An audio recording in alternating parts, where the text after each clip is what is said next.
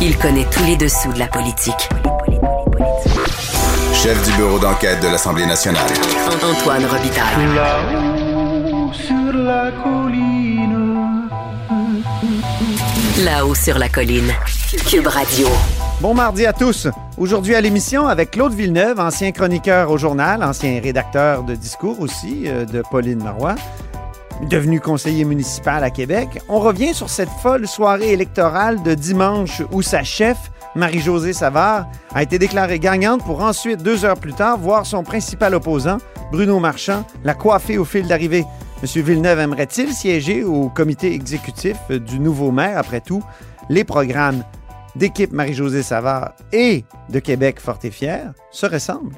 Mais d'abord, mais d'abord, c'est l'heure de notre rencontre quotidienne avec Rémi Nadeau. Cube Radio. Les rencontres de l'heure. Rémi Nadeau et Antoine Robitaille. La rencontre Nadeau-Robitaille. Et bonjour Rémi Nadeau, Bonjour Antoine. chef de bureau parlementaire à l'Assemblée nationale pour le journal et le journal. Jeu d'échecs ce matin. Oui, et puis... euh, Quel est le jeu d'échecs? Et euh, est-ce que c'est dans un comté particulier peut-être? Oui, je pense que la partie d'é- d'échecs va être euh, un peu longue.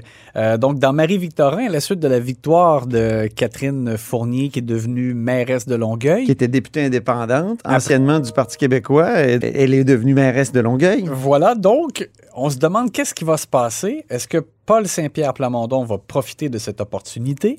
Euh, il y a un siège disponible à l'Assemblée nationale ben, qui sera disponible. Alors, normalement, euh, lui qui n'est pas élu devrait en profiter pour euh, devenir justement élu et siéger à l'Assemblée nationale au Salon Bleu avant la prochaine élection. Mais en même temps, il nous avait déjà dit qu'il n'était pas si pressé, qu'il y avait un travail de terrain à faire en vue justement de reconstruire le Parti québécois. Ah, pourquoi tu parles d'échecs?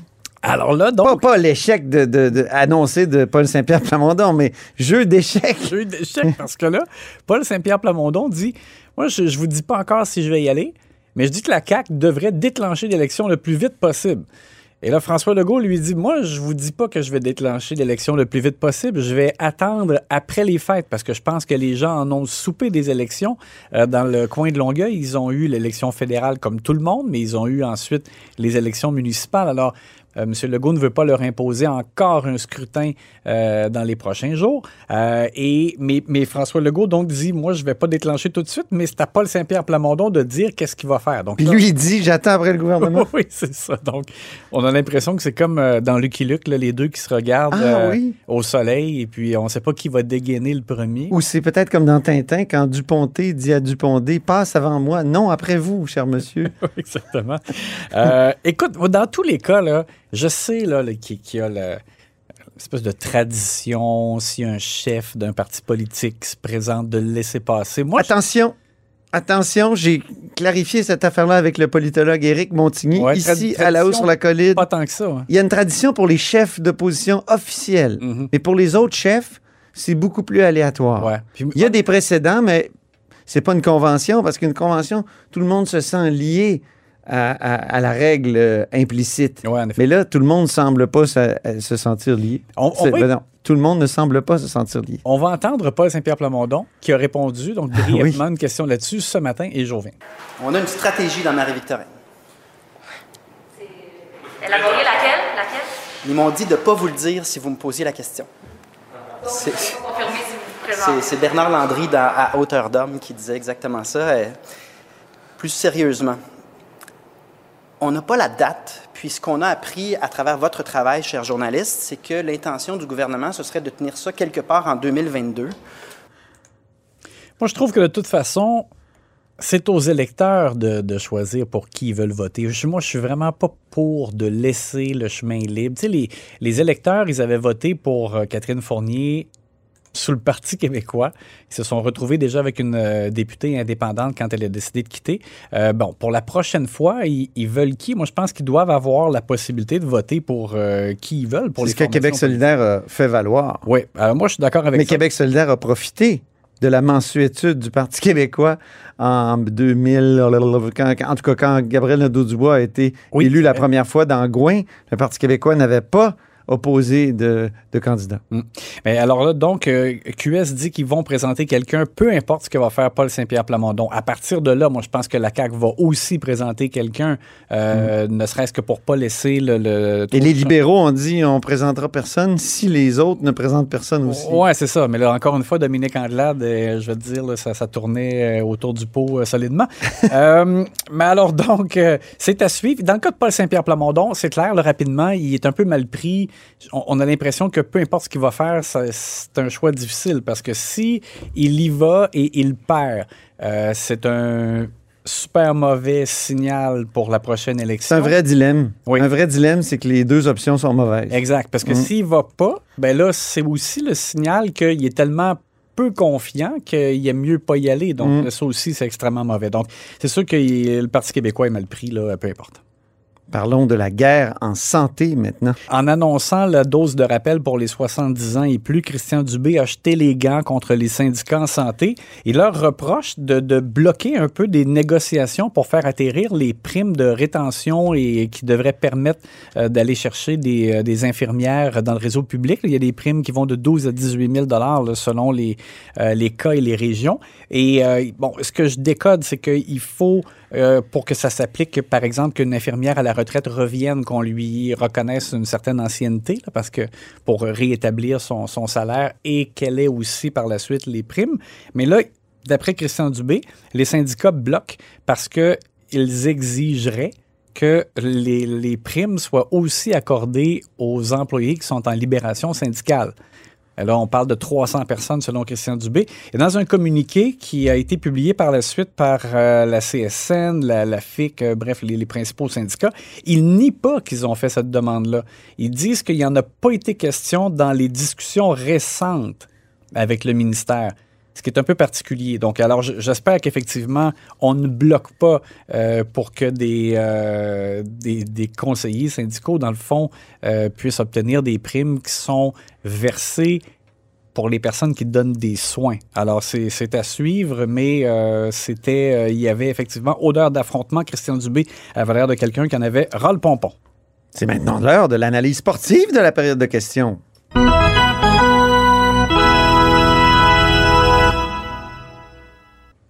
Commençons par l'esquive du jour.